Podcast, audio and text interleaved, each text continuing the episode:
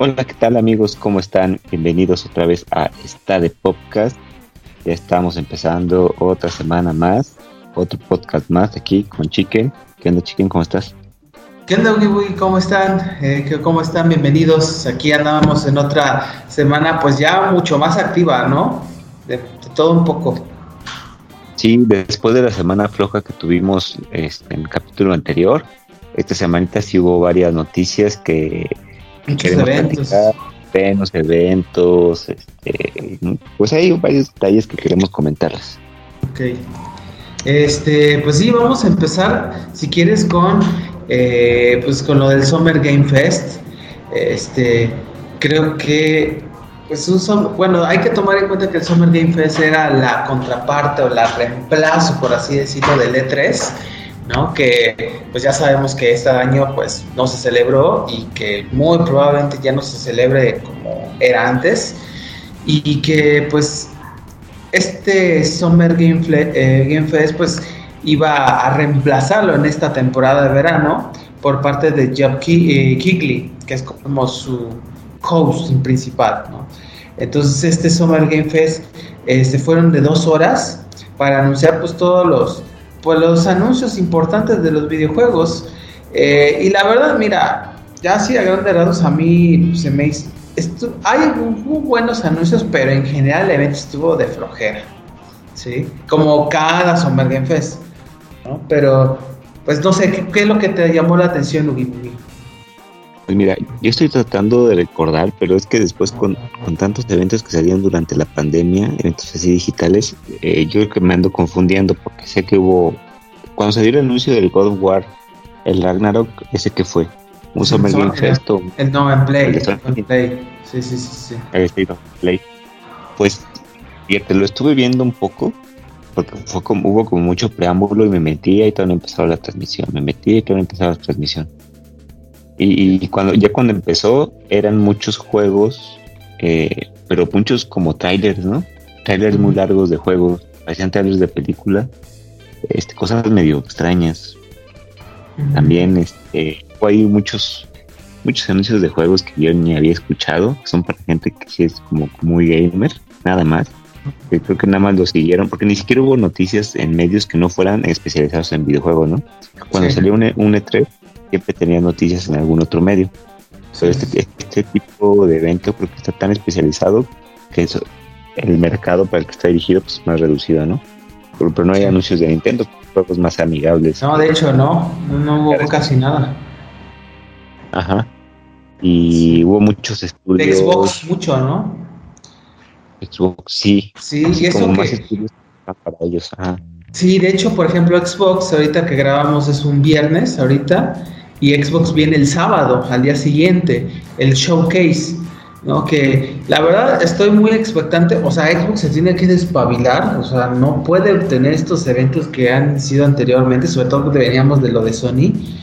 Entonces, pues vamos a ver, o sea, yo tengo mucha expectativa.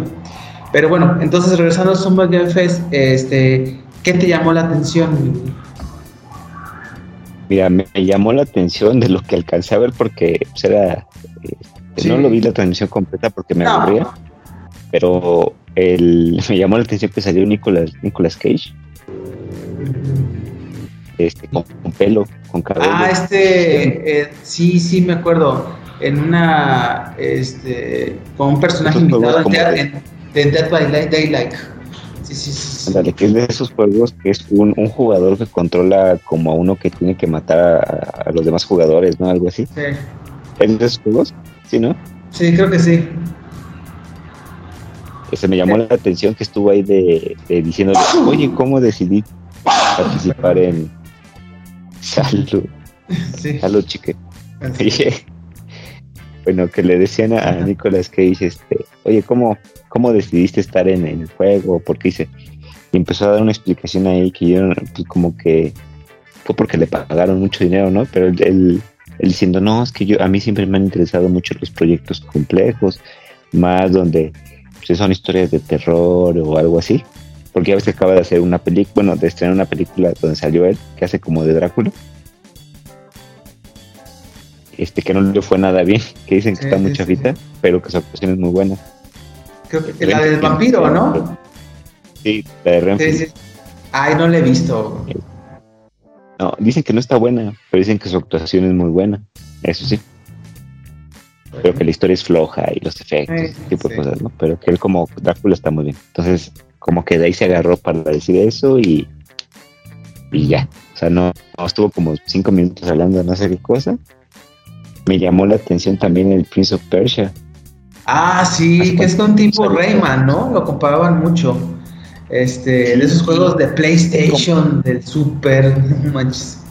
Es que es una plataforma eh, prácticamente en 2D muy parecida a Metroid. Y también a, lo que fue originalmente Prince of Persia, ¿no? Con sus limitaciones, que era, este, que era para el para computadora, ¿no? Sí, sí, sí, claro, empecé. Prince of Persia sí empezó. Mucha, mucha gente no, no sabe, pero bueno, mucha gente ya ni, ha de conocer los juegos porque el último salió hace como cuánto, después de que salió su película en el cine, que estábamos en la secundaria. Sí, fue con Jack, Jack Gyllenhaal. Sí, me acuerdo. Ándale. Sí, sí. Que no estaba tan mala la película. No está buena, no está mala, es entretenida. O sea, no sé por qué le tiran tanto, pero. Ajá. Y, y, está muy bien apoyada en el videojuego. Sí, muy bien. Estaba en el videojuego que era de esos juegos fue el predecesor de Assassin's Creed, ¿no? Sí, mucho. Fue como eh, todo lo de un mundo pues semiabierto, ¿no? Cuando tú podías tomar las decisiones de, qué camino tomar para llegar a un objetivo ya predefinido, qué acrobacias hacer, este, cómo matar a los, los oponentes que te ibas encontrando en el camino, sí. cuándo usar las arenas del tiempo. Ahora no sé de qué vaya la historia porque creo que no, no es el príncipe de Persia, ¿no? Sino que tienen que rescatar al príncipe de Persia. Algo así entendí por el tráiler. Sí, sí, sí. Pero sí me llamó la atención. Ajá. Sí, bueno, yo también a mí me llamaron mucho la atención varias cosas. Este, eh, por ejemplo, a mí me llamó la atención este, la parte de, este, fue la de Ah, bueno, primero pusieron Spider-Man 2, ¿no? Ya ven de Play, este, ya pusieron este eh, más, este, más eh, casos, bueno, en este caso más detalles, sobre todo con Venom, ¿sí? Este, que por cierto ya dijeron que Eddie Brooke no va a ser, es otra persona, ¿no? Este, y bueno, vamos a se ve bien, se ve interesante. También otro que me llamó la atención y que también ya se anunciaron anteriormente fue lo de Alan Wake 2, que ya fue, salió un trailer oficial la primera eh, retrato de Remedy Entertainment en el, en el Survival Horror. Este, se me hace muy interesante. Este, también otro que eh, creo que para mí mi favorito, la de Sonic Superstars. Des, regresa Sonic al género 2D. Este, que creo que esa fue como lo que pasó un poquito con Metroid también. O sea, el Metroid Dread como que ha llamado mucho la atención porque muchas de estas sagas como que han regresado al 2D y qué bueno, ¿no? Y, y, Sony pues se ve muy bien, se ve muy bien.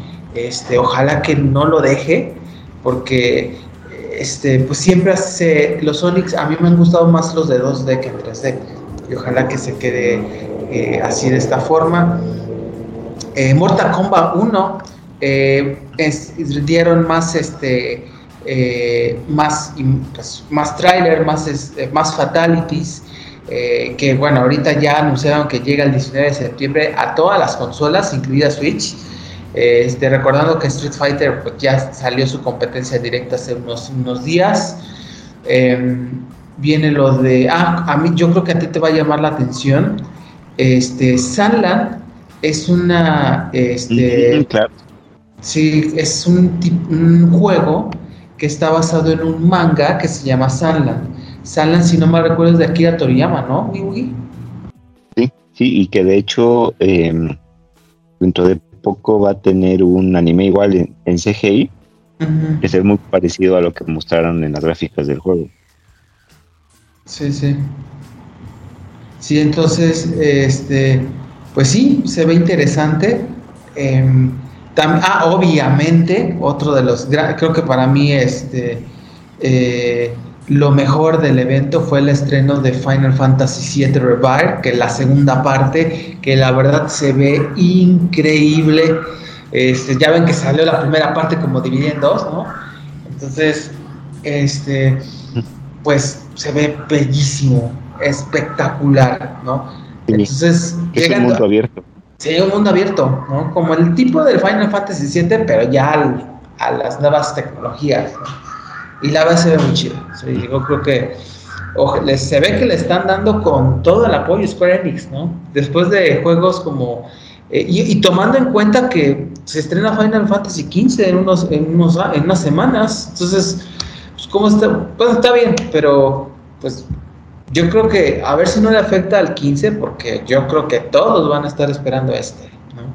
Por lo que representa.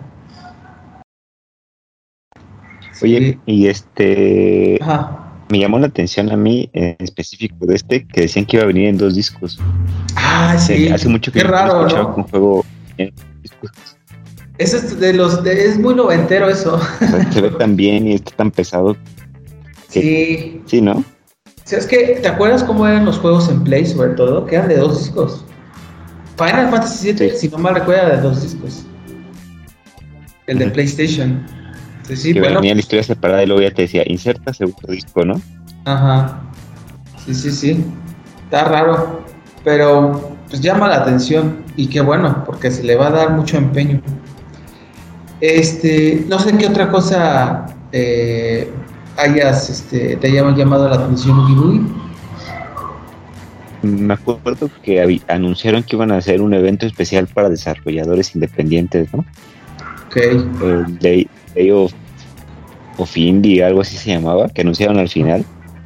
a estudiantes independientes iban a tener como su evento aparte, porque según entiendo, el Summer Game Fest es como un evento que dura todo, todo el verano, ¿no? Como dice su nombre. Entonces va a haber diferentes anuncios en diferentes días, este, hasta agosto, algo así. Sí. Pues sí. Sí, este, ah, por ejemplo, hay otros, lo, sé que hubo varios anuncios, pero la verdad yo nada más tomo lo que me llamó la atención. Este, a mí viene otro juego de, este, de Yakuza, Like Dragon Gaiden para Sega, que viene para PlayStation 5, eh, la verdad se ve bien. Eh, y pues mucho de series, eh, sacaron este, la tercera temporada, la del trailer oficial de The Witcher, que la otra, no, no manches. A mí la temporada me decepcionó muchísimo. La verdad no se me antoja nada verla. Este, hicieron al de Witcher, lo hemos hablado, que lo a ver a veces como un sopenco, como un, eh, como un idiota. Y no es, no es así, ni en la novela ni en el videojuego. ¿no? Entonces, no sé, yo la verdad no, no me llama la atención. Y Twister Metal Black de Play este, va a salir en este eh, del, un anticipo, como un pequeño teaser de lo que viene con esta película, eh, a ver qué pasa. No sé, entonces, pues ya, de a mí ya eso es lo que más me interesó. Hay varios estrenos, pero la verdad, pues no lo vi tampoco el evento, así que pues, eso fue. Pues sí, te digo que estuvo medio, medio raro. Hubo como demasiados anuncios, pero ninguno así espectacular, ¿no? De un juego que todo el mundo estuviera esperando mucho. Pues sí. Sí, así que, pues a ver qué pasa. Viene Xbox, lo que comentábamos, y viene este y viene de, diversos tipos de desarrolladores. Viene lo de Ubisoft, así que pues vamos a ver. Y a propósito de este evento, salieron rumores de que Nintendo está preparando ya su evento para julio, ¿no? ¿Tú crees que se haga el Direct? Yo no sé. ¿eh? sí, ya tiene rato que no hacen uno, ¿eh? Sí, fue en, enero, febrero. enero. Ajá. Ya tiene un buen. Están tardando. Y yo no sé si tenga que ver con el anuncio de la nueva consola para el próximo año. pues sí. Pues es que, por ejemplo, viene Gamescom, eh, que está en Colonia, Alemania.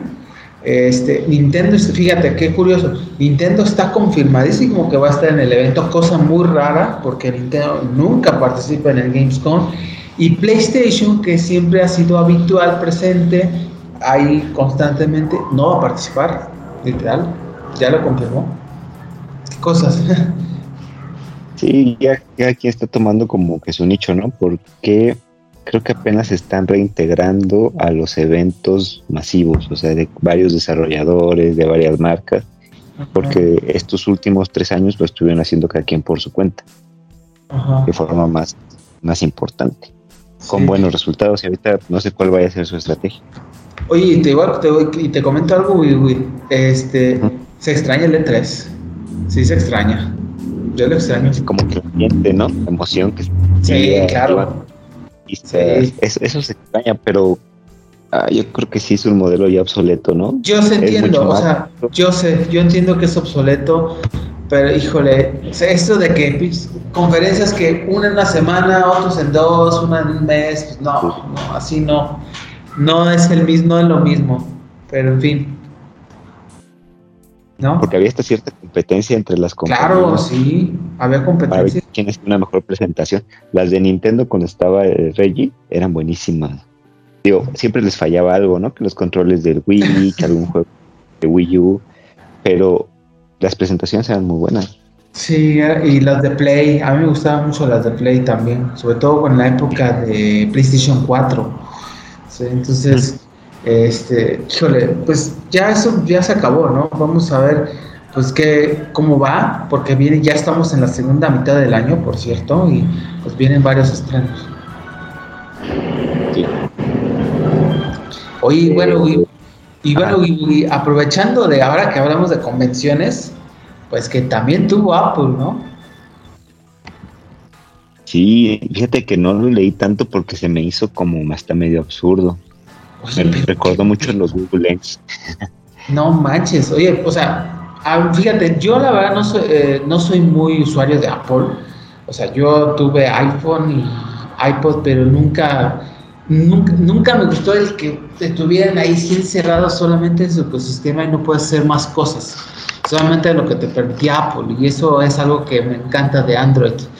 Entonces, este, obviamente en la cuestión de, usar teléfonos smartphone, entiendo que eh, iPhone es muy bueno y sí lo es, pero pues tal vez no se siente identificado.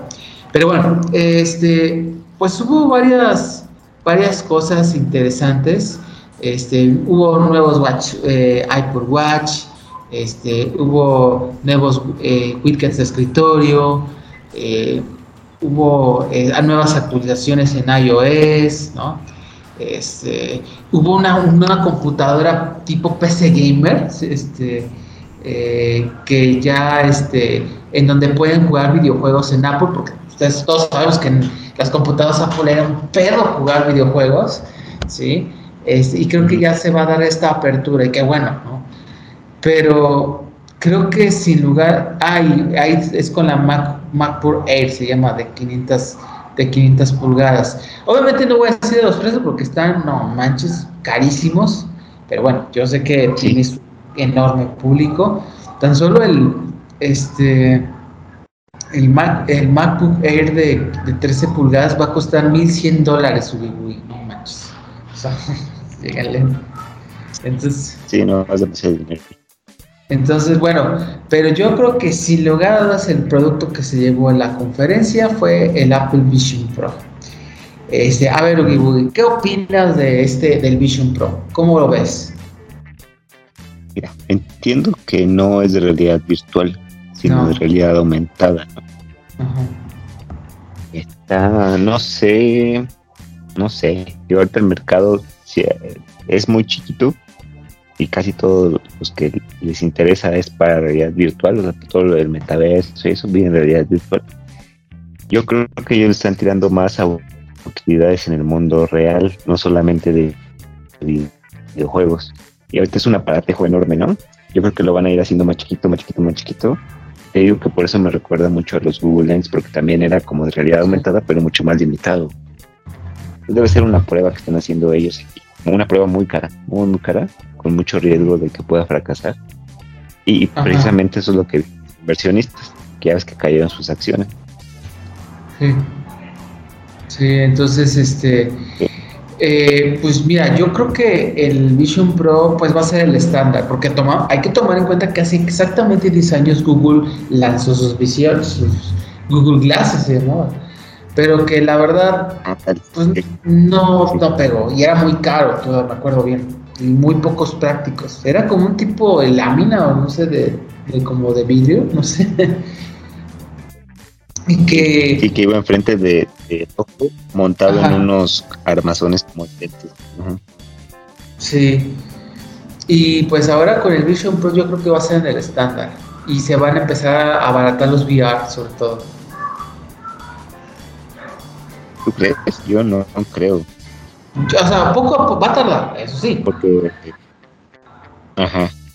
Sí, pero este y se ve increíble, la, la verdad eso sí. ¿Tú te los comprarías? Fíjate que. Hombre, jamás. No, no, no. ¿No? Demasiado caro para. No, no, no. Demasiado. A ver, ¿qué, qué este, qué lo, cómo lo, lo promociona eh, Apple? Porque la van a romper, eso que ni qué. Este, bueno, entonces, eh, pues no sé si ahora no, ahora te toca, que no sé si tengas alguna una noticia Ugi, o algo quieres comentar. Y una noticia y relacionado con, con estrenos de, de anime en el cine. Ajá. Pues este año otra vez nos traen una nueva sorpresa. Ujú. Y es que eh, todavía no han confirmado quién lo va a traer, si Crunchyroll o, o las distribuidoras que han traído, este, por ejemplo, la de, la de Digimon, Sí. que salió hace el año pasado en México. Ujú. Pero va- se va a estrenar este año la película de Slam Dunk The First, Sí. que es la que salió en diciembre del año pasado, ya va atrasadita. Eh, que es cuenta una historia diferente a la que se vio en el manga y en el anime Ajá. porque ahora el protagonista de la película no va a ser Sakuragi, que es el de cabello rojo. Si se Sí. acordarán ustedes de, este, esta historia de básquetbol, va a ser eh, Ryota, que es el como el, el, el pivot del equipo, el que el que corría bien rápido y armaba las jugadas. Él va a ser el protagonista, a su familia y todo.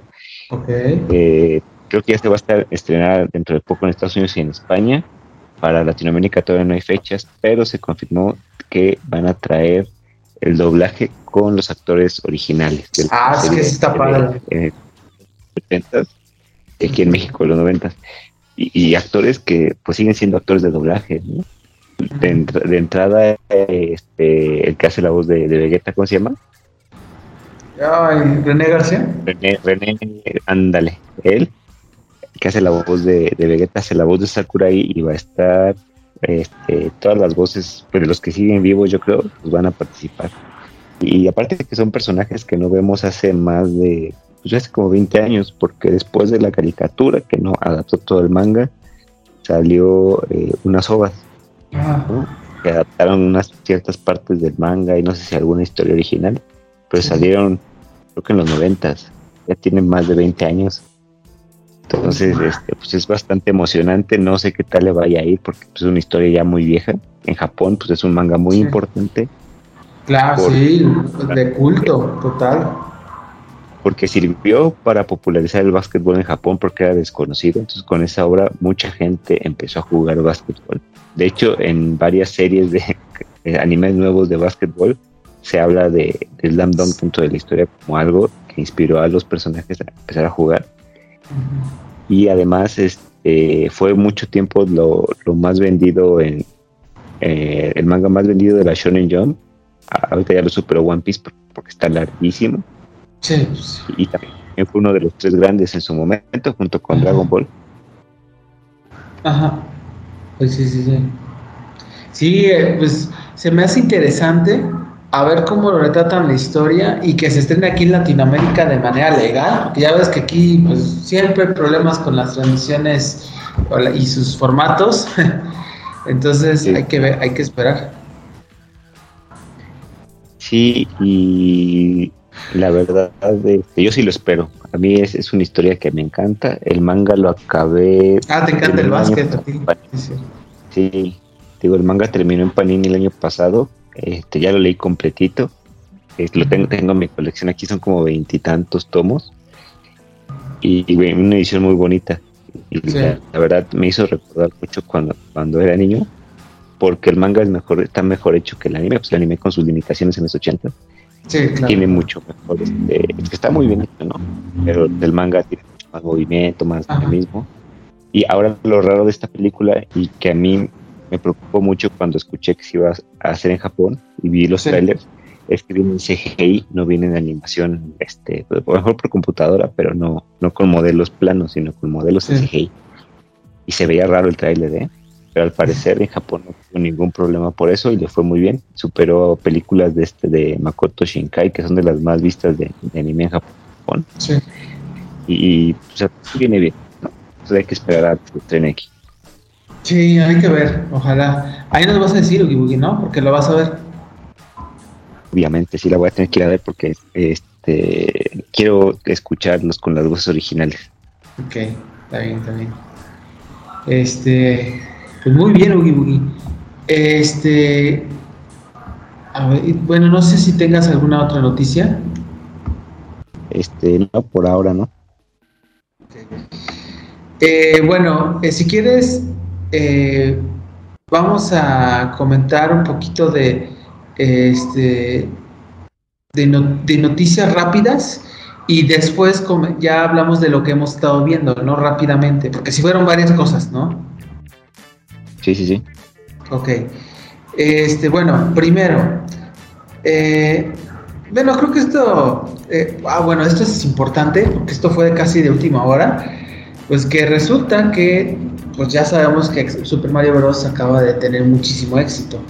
Pues ya se ha estado difundiendo de manera extraoficial que Illumination, con Universal y Nintendo, están cerrando el trato para producir la nueva película animada de The Leyenda de Zelda.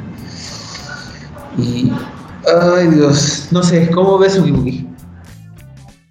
Pues era un paso lógico. La habíamos discutido aquí, ¿no? Que seguramente Ajá. iban a agregar otra franquicia. Y sí, creo que esa vez hasta comentamos que, que pues iba a estar rara una de, de, la leyenda de Zelda, porque pues, pues, Link no habla, ¿no? Que le- no hace ni, nada más se queja cuando hace ataques y le pegan y ya, pero no habla. Es como parte del personaje. Entonces va a ser medio extraño verlo, ver cómo adaptan eso, si es que lo adaptan así. Aparte de que es una historia muy vasta, muy, muy, muy vasta.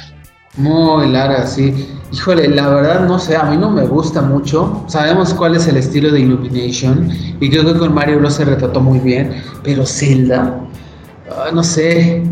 Yo pensaba, por ejemplo, en un estudio japonés o hacerlo en serie. Es que una película, no sé, es demasiada historia. Y si algo no destaca, por ejemplo, de Illumination son los guiones. Sí. ¿sí? Cosa que en Zelda va a ser clave. Y eso me da un poco de miedo. Pues sí, fíjate que a lo mejor y todo esto que van a hacer un universo igual de personajes, pues va a acabar en, en una película de Smash Bros. Como Sí, Avengers. es muy probable. Sí, es muy probable. Sí, entonces, este, pues sí, a ver qué, eh, eh, pues a ver qué cómo va, a ver qué sucede y pues ahí estamos para, para revisarlo, ¿no? Sí, este, seguramente va a tardar años en este proyecto.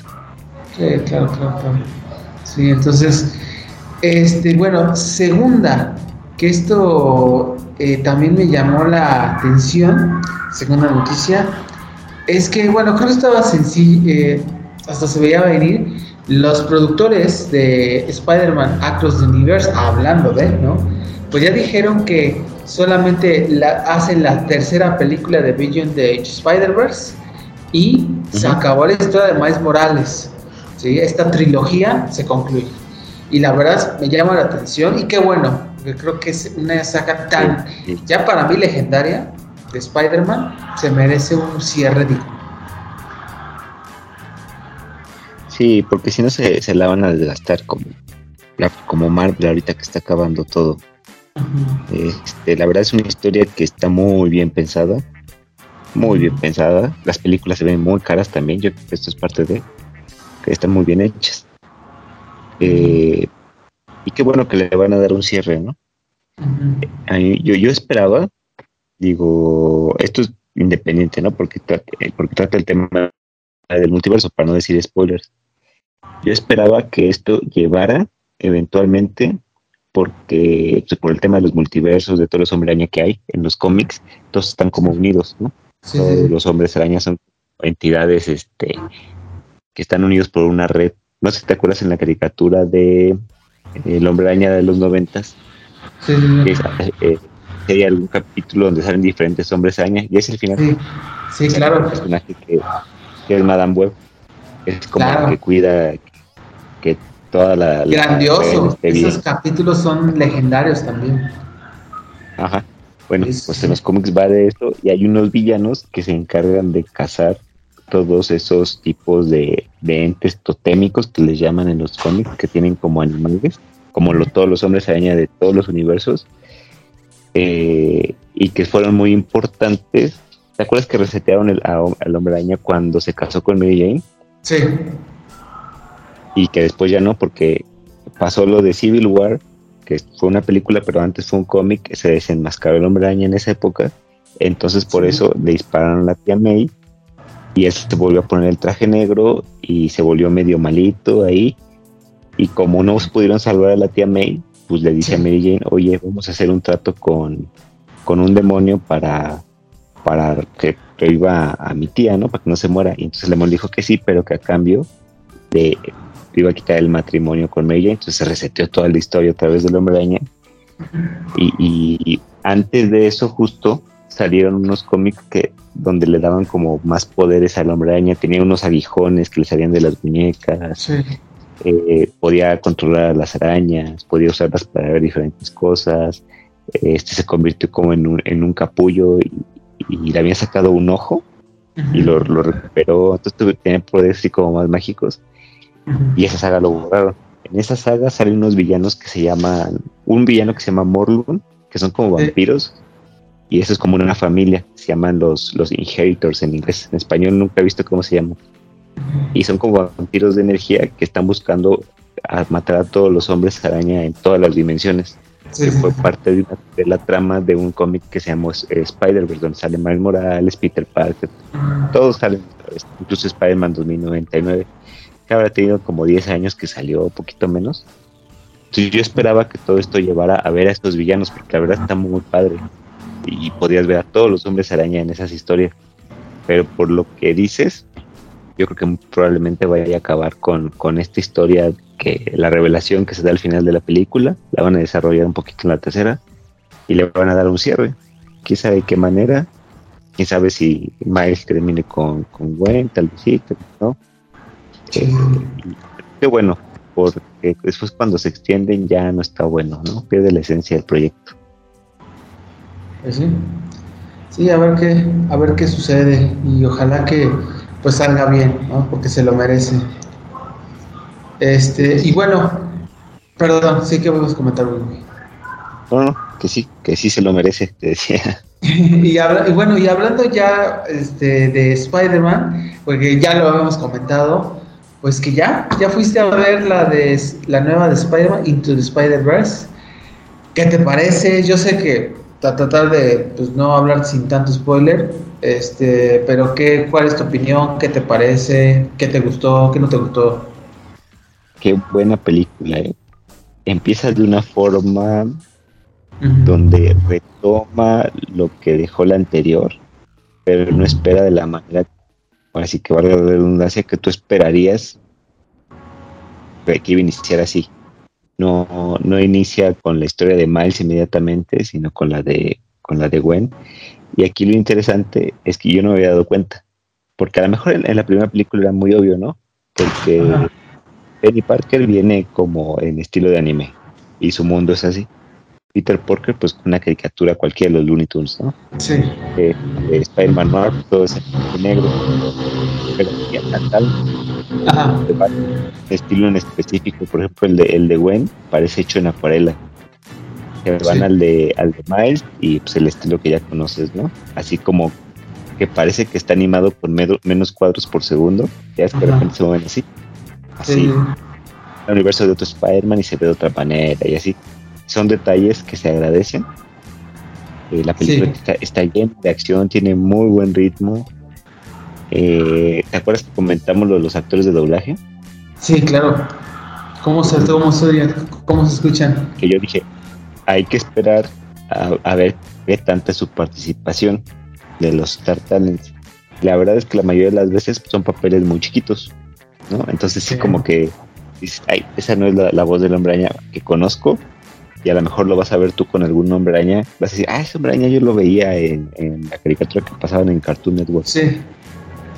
o estaba en la prepa, este, ah, pero esa no es su voz y te saca de onda porque aparte, pues es gente que no, no tiene preparación actoral, ¿no?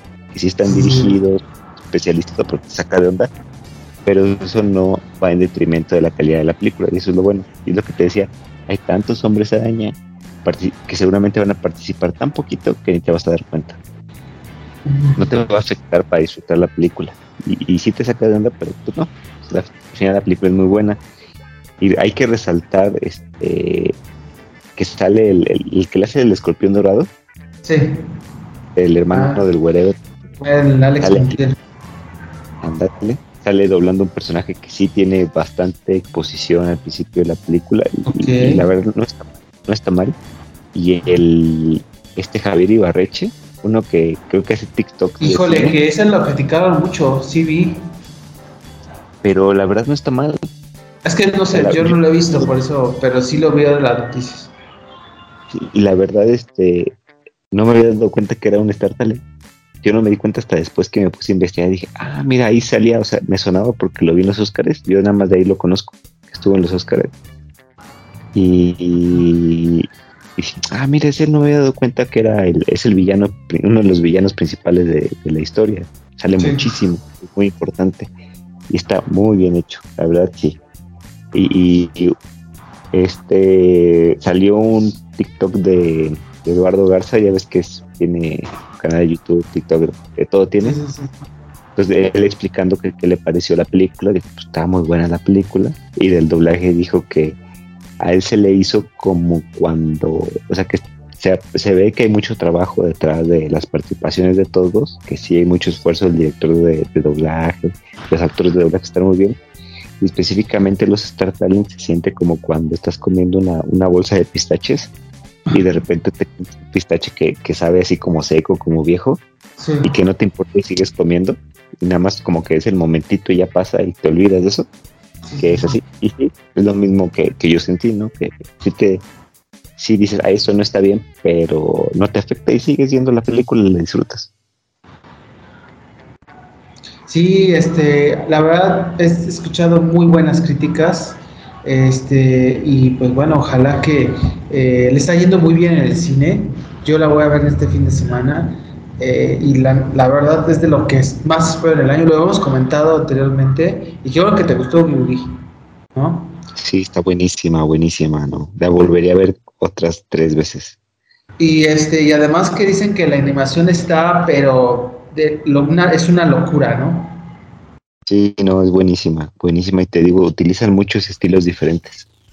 Muchos estilos diferentes de, de, no de animación, sino de estilos de, de entorno, no sé cómo explicarlo. Lo que digo, uno puede estar con acuarela, otro como de caricatura, otro diferente y así se va. Que por cierto, hay muchos mexicanos ahí involucrados en la animación. Es lo que también hay que comentar.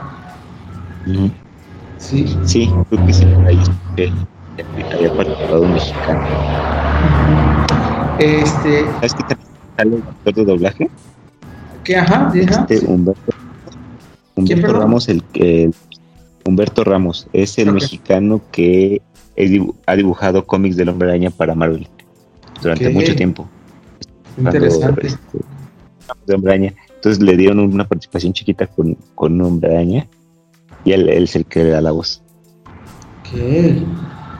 No, la verdad sí está, pues sí está interesante. A ver qué, eh, por ejemplo, a mí, eh, pues me da cierta esperanza porque yo la verdad, a mí no soy muy fan de, que, de, este tipo de doblaje por Star Talents, no soy fan, pero creo que pues, le voy a dar una oportunidad. ¿sí? Este, y creo y qué bueno por el hombre araña. A mí, por ejemplo, me da mucho gusto, por ejemplo, lo que está pasando con Sony, con Sony, que qué trato le está dando el hombre araña. La verdad, se nota que lo cuidan, que lo miman, que le dedican su tiempo, ¿no? En comparación con, las, con la hermana mayor, ¿no? Con, Marvel Studios, que la verdad, pues, lejos de ese trato, este, y, ojalá este, este, por lo menos un 30% de esta dedicación que tiene Sony se lo, se lo diera Disney con sus franquicias, con sus superhéroes de Marvel. Este, Eso, eso es lo que lo esperamos de Disney, ¿no? Que no buscan experimentar, sino que busquen que sean buenas películas o buenas series. Y eso Sony lo está haciendo tanto en series como en videojuegos también, porque ya ven que viene Spider-Man 2 Play. Entonces, eh, me da mucho gusto por el Hombre Araña porque es de mis superhéroes favoritos. Ya quisiera que le trataran también, por ejemplo, al Batman, que pues sabemos lo que ha pasado, también con Flash, de la Mujer Maravilla, qué, tristeza, ¿no? Lo de DC, pero bueno, a ver qué, qué dice James Bond, pero pues me da mucho gusto por el Hombre Araña y por Sony, porque el hombre, sin lugar a dudas es el superhéroe del momento. Y que siempre lo fue, al fin y al cabo, ¿no? sí, sí, la verdad sí. Es un superhéroe que, donde en la década que sea siempre se ha llamado mucho la atención. sí. Muy bien, pues qué bueno que te gustó Gibugi. Este, no sé si te quieras comentar algo de, de la película, algo extra. Pues no, yo creo que sí vale la pena verla, verla en una buena pantalla para que se aprecien todos los detalles. A mí me pasó, creo que por ahí también se hizo viral una historia de que en un Cinepolis se fue la luz y la gente se andaba quejando. Me pasó lo mismo. Que fue la luz en una, en una parte importante de la película y cuando regresó la luz, nada más escuchaba el audio. Entonces seguías escuchando lo que estaba pasando. No, no querías no te querías enterar nada de qué iba a pasar. Entonces ya después este, le, tuvieron que regresar y estuvieron ajustándole y vimos la misma parte tres veces, pues justo antes del punto que que se fuera la luz. Pero la verdad está tan buena en la película que la disfrutas igual. Ah, ya veanla, a ver, Sí, vamos a ver. Ok, pues bueno, ahí está la recomendación de Dibugi. Este, bueno, creo que está más que muy claro, lo habíamos comentado, peliculón de lo mejor del año, así que pues no se lo pierdan, está en su cine favorito. este, y bueno, fíjate, yo tengo una recomendación, ya tenía rato que no hacía, este, pero de, algo muy particular, ¿no? Que ahorita vaya que está sonando bastante en las redes sociales y que no esperaba verlo, ¿no? La verdad. Este, como sabemos, como sabemos, este, pues está celebrando otro aniversario más de lo que pasó con este el con el fallecimiento de Paco Stanley, Francisco Stanley. Eh, para los que no tengan nuestra edad, pues eh, Paco Stanley fue uno de los presentadores más importantes de la televisión mexicana en décadas, ¿sí? Este, y que pues en, en junio del 99, en estos días, este, fue asesinado este, en, Periférico Sur, en el, en el famoso charco de las, de las ranas, que creo que los de Ciudad de México lo conocen muy bien, este, en, la, en, la, en la mañana, después de que salía de su programa de televisión matutino en TV Azteca. Entonces, este, bueno, todos hemos visto del caso de, de, complot y que se involucró incluso en la, política mexicana, los medios de comunicación, este, el narcotráfico. Fue un caso muy, muy pesado y un escándalo nacional, ¿no? Porque la verdad, yo sí me, en ese, porque fue de esos primeros escándalos en donde me, me pegó como joven, ya por ahí, de 8 o 9 años, cuando veías, ¿no? Pues que, bueno, no sé si te acuerdas, que se fue en todas las televisiones, en todos los medios de comunicación, ¿no? Sí, era un gran este entretenedor, no sé cómo se le diga en español, que sí, ¿no? Así le dicen. Un host. Este, Sí, no, era, es que hacía muchas cosas. Es que hacía de todo, era locutor, era comediante, era comediante. este, era cantautor, era eh, era un poeta porque hacía poemas, ¿no? Entonces, pues era un Star Talent, literalmente. Bueno, entonces, ¿qué hace? ¿Qué a todo Yo me acuerdo. Sí, sí, dime. Me, acuerdo que, que, empezó en la carabina de Ambrosio, ¿no?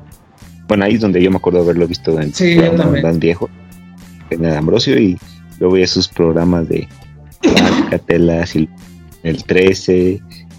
Así sí tenía una carrera muy, muy extensa. Sí, sí. Me acuerdo de Paco Stanley muy mucho porque también fue el primero que empezaba a apoyar a los grupos de rock que de México, a Café Tacuba, Caifanes, este, a Maldita Vecindad, Víctima del Doctor Cerebro. Porque, porque te acuerdas, antes, pues no sé, en la tele, pues uh, cuando los veas era hasta en la noche. Y por ejemplo, en Siempre Domingo los ponían hasta ya hasta el final, ¿no? Casi, casi porque no se vieran. Entonces, me acuerdo, Pacatelas era un horario de vespertino, en el pleno día, y pues los veías. Eso, la verdad, por eso yo agradecía eso, porque a mí me encanta el rock y yo crecí con ellos gracias a este programa. Sí, sí entonces. Sí, estaba muy. Como que fue pionero en muchas cosas en México, ¿no? Claro, sí. Sí, y además, eh, Paco Stanley fue el como uno del partiaguas de esta guerra de televisoras, porque te acuerdas que se cambió a TV Azteca, ¿no? Este, sí. porque creo que fue una tras otra, y pues en ese entonces Televisa TV Azteca, pues estaban en plena guerra de televisoras, y pues sabiendo que eh, Paco Stanley siempre fue toda su vida en Televisa, pues como que pues, fue un escándalo, ¿no? Este, bueno, bueno, ahora ¿a qué fue todo esto? Bueno, pues resulta que VIX, esta, esta aplicación de Televisa, Univisión, eh, van, están estrenando una serie documental, si no mal recuerdo, son de 5 o 6 capítulos de todo lo que ha pasado con detrás del asesinato de Paco Stanley y más allá.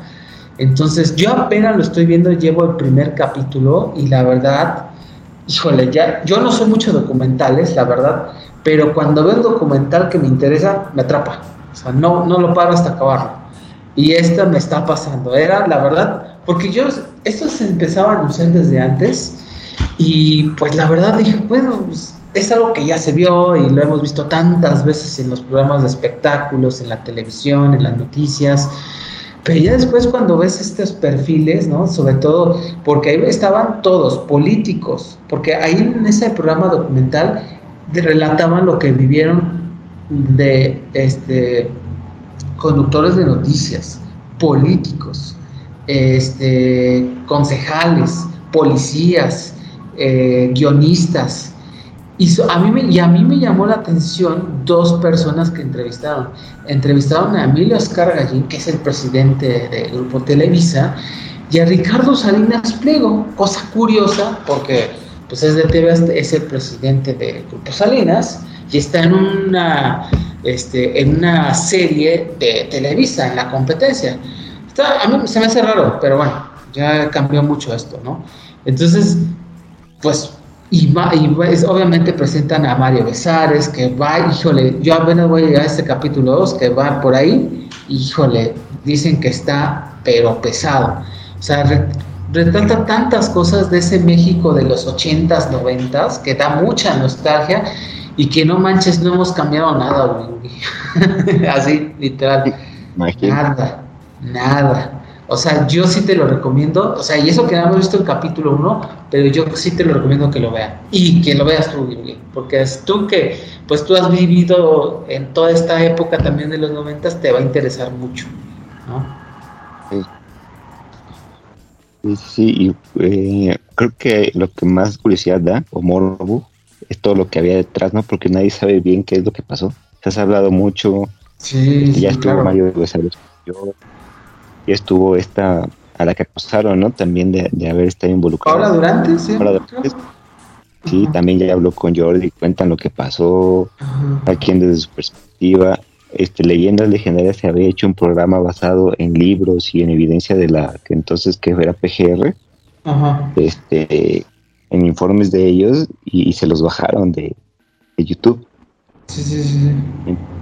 Este, hay como muchas cosas detrás que no, se eh, ah, pueden hablar, porque incluso hay del, mundo del narcotráfico, que la bolsita blanca y no sé qué tantas cosas, que yo creo que a lo mejor no se van a abordar ahí tal cual, pero pues sí da mucha curiosidad a ver qué dicen de eso. Pues sí, este, obviamente no, no les puedo recomendar como tal porque me falta todavía. Este, y pues a ver qué, cómo va. Ah, creo que tú tienes VIX, ¿no? Pues sí, como es gratis la aplicación. Sí, es que hay muchas eh, como paquetes, ¿no? Que los vienen gratuito. Sí, pero la verdad ni, ni hace falta. O sea, los comerciales están bien cortitos y es como estar viendo la tele, ¿no? Nada más que tú le puedes poner pausa cuando quieras y eso, pues, a mí me gusta. Se me hacen peor los comerciales de YouTube. Ay, no, eso pues, ya, me cagan los comerciales de YouTube. No puede ser. Soy Google. Pero en fin, entonces, este, pues esas son las recomendaciones muy variadas, Ugi Boogie. Vive de todo. Sí, y pues bueno, yo en mi caso, pues ya no, te, ya no tengo nada que este, comentar. No sé qué tengas tú. Pues no, tampoco creo que ya no tengo nada y podemos con esto dar por terminado el podcast de esta semana. Pues muy bien. Pues bueno, pues este, pues espero que les haya gustado estos, este programa muy variado. Este viene ya, vamos ya este, terminando esta eh, sexta temporada. Ahí esperen sorpresas, ya les estaremos comentando. Y pues estamos ahí en YouTube y en Spotify en esta podcast. Así es, y recuerden darle like, suscribirse, seguirnos en Spotify y compartir nuestros videos. También dejen los comentarios ahí donde puedan para saber este qué opinan de lo que hablamos aquí. Y pues ya nada, chiquen. Creo que ya esta semana se terminó. Muy bien. Pues bueno, espero que les haya gustado este podcast. Nos vemos la próxima semana y se cuidan mucho. Que tengan una excelente semana. Nos vemos, Ugi Bugi. Nos vemos, chiquen. Cuídense. Cuídense. Bye.